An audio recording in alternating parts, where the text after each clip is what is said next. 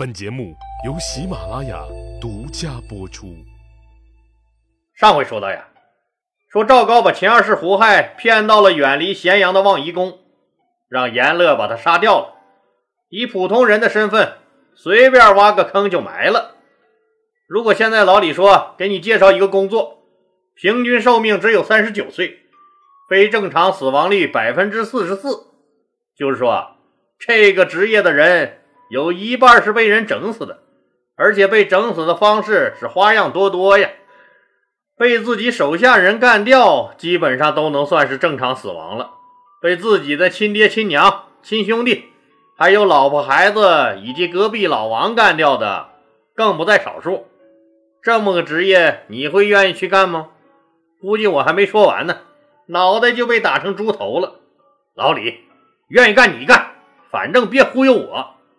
这他妈不是脑子进水了吗？给我介绍这么一份工作，我呸！临走还得吐老李一脸狗屎，估计把老李的脑袋揪下来当尿壶的心都有啊！但老李告诉你，还真有这么一个职业，悲惨程度是惊天地泣鬼神，但人人还都抢着干，为什么呀？只因为一个原因，那就是他有一个很华丽的名字——皇帝。但一旦你真正做了皇帝，才知道。你身边所有的人都觊觎你的位置，他们个个面目狰狞。只要有一丢丢的机会，那刀剑一定会向你的脑袋上招呼的。在人性深处的恶遭遇着无上权力的诱惑之时，什么血浓于水、手足情深、忠孝礼义，这一切都他妈很扯淡。现在倒霉蛋胡亥死了。老爹拼死拼活打下来的江山，让他葬送了个干干净净。中国历史上第一世家也被他败了个精光。可怜那雄才大略的嬴政，一统了天下，自称始皇帝的他，不就是希望子孙后代永远做皇帝吗？但是特讽刺的是呀，大秦帝国居然是中国历史上维持最短的王朝之一了。咱们一起来算一算。从公元前二一年嬴政一统了天下开始，到公元前二零六年止，满打满算，这才十六个年头啊！这和大秦帝国被赋予的历史地位相比，那实在是寒碜的掉了牙了呀！在得到胡亥已经死了消息以后，赵高真是高兴极了。本来和刘邦约定的杀了胡亥投降，可是胡亥死了以后，赵高觉得自己能控制住局面。要是自己当了皇帝，这天下可就是我赵高的呀！那我凭啥分给你刘邦这个泥腿子一半啊？我呸！自己就带着赵成、阎乐这一大帮子人呀，说高高兴兴奔着皇宫就去了。赵高把玉玺捧在手里，披上早就偷偷准备好了的龙袍，当众对百官宣布：风水轮流转，今年到我家。胡亥那个傻逼已经死了，现在该轮到我赵高坐庄了。可能心急吃不了热豆腐，说的就是赵高这种人吧。他太着急了，也可能是赵高太抠了，他都舍不得买本万年历，说选个好日子。结果，结果是这个样子的：匆忙选的登基的那个日子到了，好大一个艳阳天呢！赵高很高兴。结果很悲催，除了赵成、严乐这几个人，其他的文武百官竟然没有一个人愿意说跟着他赵高走上大殿去。这真是奇了怪了！那些个当初见着赵高就直接跪舔的人，怎么关键时刻都掉链子了？原因也很简单，因为大家都知道，现在要是认了这个太监当了祖宗。怕是得被大家的口水活活淹死。既然刘邦马上就要打进咸阳城来了，那自己横竖是个死，被赵高欺负好多年了。之所以怕你这个烟狗，那不就是为了保全自己和家人吗？既然刘邦进来，咱们横竖都是个死，自己好歹也是个带把的，我才不尿你什么赵高呢！现在谁还捧你这个臭脚？赵高一看嘿，前几天还和狗一样摇尾乞怜的一帮子人，居然摆出了一副正义凛然的架势。无论赵高是怎么左哄右吓，就是不屈从。这是自胡亥登基以来呀，说大秦帝国官僚们最富有正义感的一次集体行动了。也正是他们这点残存的正义，阻止了那个史无前例的卑鄙无耻者通往登顶造极之路。赵高曾经多少次梦想的场景，众人簇拥披上龙袍，山呼万岁的场面没有出现。既然已经撕破了老脸，那就把无耻进行到底吧！为了这一天，我赵高不知杀了多少拦路者，现在怎么会因为你们的阻拦而放弃登顶？绝对不能放弃！这本身就是一场孤独的斗争。眼看着百官无人响应，赵高只好一个人朝着金銮殿走去。他一步一步地朝前走，每一个台阶都仿佛铺满了鲜血和无辜者的尸体。这条路的尽头就是皇帝的宝座，只要我坐上去，我就是九五之尊。赵高坚定地迈着步子，一步，两步，三步，突然，面前的金銮殿。颤抖了起来，赵高惊愕地停下了脚步，回头瞅了瞅台阶下同样惊恐的百官，这是怎么了？难道是我的错觉吗？管他呢，只要我坐上那宝座，天下就是我赵高的了。赵高又抬起了腿，然而宫殿再次摇晃起来，这次比上次晃得更厉害。秦宫所有的建筑物仿佛都在摇摇欲坠，赵高又一次被迫停下了脚步。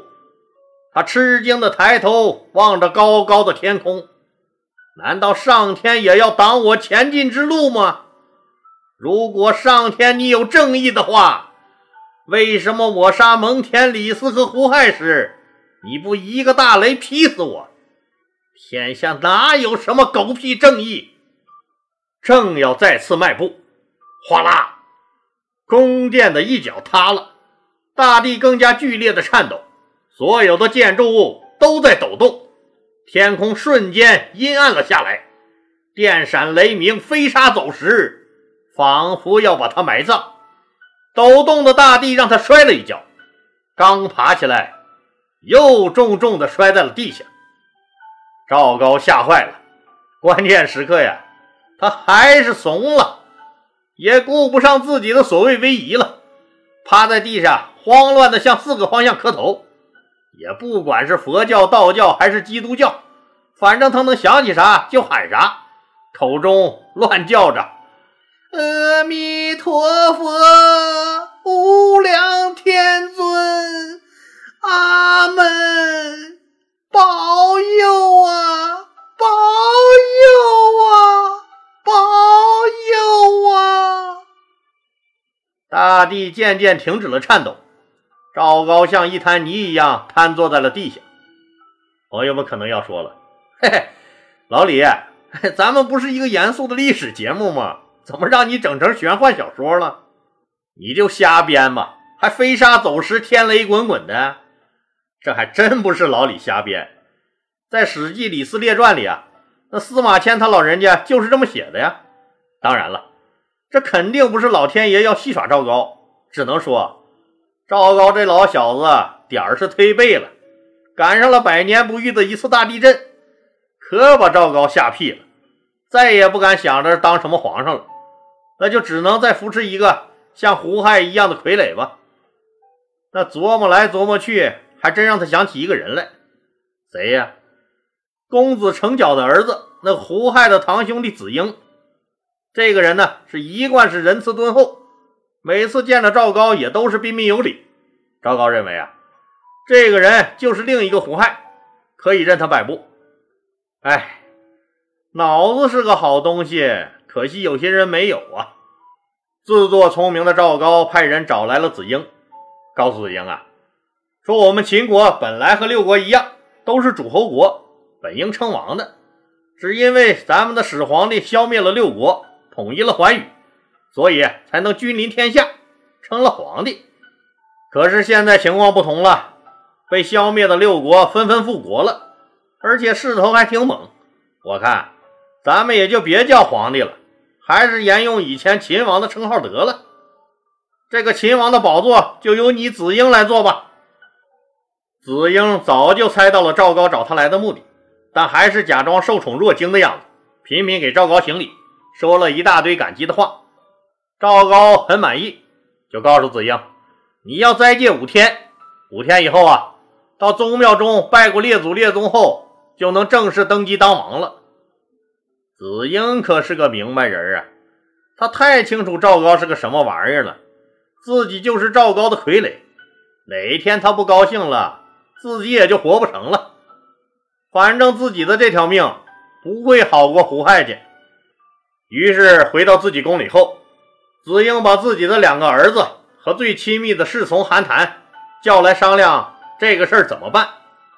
最后，子婴决定杀掉赵高，就是拼死也要搏这么一回。暮色苍风中，赵高的阴影笼罩着子婴。子婴同志，你知道前面已经没有路。我知道，但你还是决定一战。是。如果一去不返，那便一去不返。子婴没有再说话，他拔出了长剑，低吼出了一个字：“杀！”斋戒五天后，本应到宗庙里祭拜老祖宗的子婴没有出现在祭拜现场，马上就要到预定的祭拜时间了。赵高赶紧派人去催。被派去的人回来说：“秦王病重了，来不了了。”赵高暗骂一句：“真是懒驴上磨，屎尿多，怎么他妈这么多破事儿？”就又派人去请，说：“丞相说了，必须到。”结果还是说病重来不了。赵高一向跋扈惯了，谁还惯他子婴这个臭毛病？亲自带着一大帮子人来到子婴的宫里，心里想着：今天我就是抬，也把你抬到宗庙去。到了子婴宫门前，守卫只让赵高一个人进入，毕竟是王宫嘛，哪能随便让人进去？赵高一想也是，这个地方可不比那望夷宫。望夷宫荒郊野外的，自己想干什么就干什么。子婴的宫殿可是在咸阳城里。赵高呢，还是有所顾忌的。最主要的是，赵高根本想不到子婴敢对他不利，就一个人进了大门。见到子婴时，子婴正躺在床上哼哼，一个太监正在床前端个碗给子婴喂药。子婴见到赵高，想挣扎着爬下来给赵高行礼。赵高赶紧上前两步，扶住了子婴的胳膊，说：“宗庙大事。”还请您坚持去一下吧。子婴没说话，反手抓住了赵高的胳膊。就在赵高一愣神儿的功夫，床前伺候子婴喝药的太监韩谈抽出匕首，猛然向赵高刺了过去。赵高的手被子婴死死的抓住，动弹不得。韩谈一通猛刺，赵高倒在地下不动了。韩谈快速的砍下了赵高的脑袋。这个原来缺了一个重要零件的太监，终于成了缺了两个重要零件的死太监。子婴带着他的王宫护卫队，举着赵高的人头出了宫。门口和赵高来的这些人一看这架势，早就一哄而散了。子婴他们来到了祭拜祖先的宗庙前，大声宣布了赵高的罪行，同时命令诛灭赵高的三族。大臣们掌声雷动，是经久不息呀。赵成和阎乐一看情况不妙呀，刚想跑，早就被旁边的大臣摁倒在地，一顿老拳伺候。那真是有仇的报仇，有冤的报冤呢。连七十多岁的一个马上退休的老官员都挤上去踹了两脚，两个人基本上是被打死的。真的应了那句话呀，是不是不到，时候未到呀。子婴祭拜了祖先后，继位当上了秦王，马上对万分危急的国内国际形势进行了部署。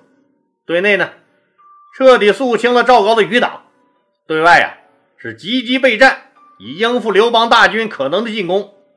赵高就这么死了，他诛杀异己，没想到自己最终也落个被杀灭族的下场。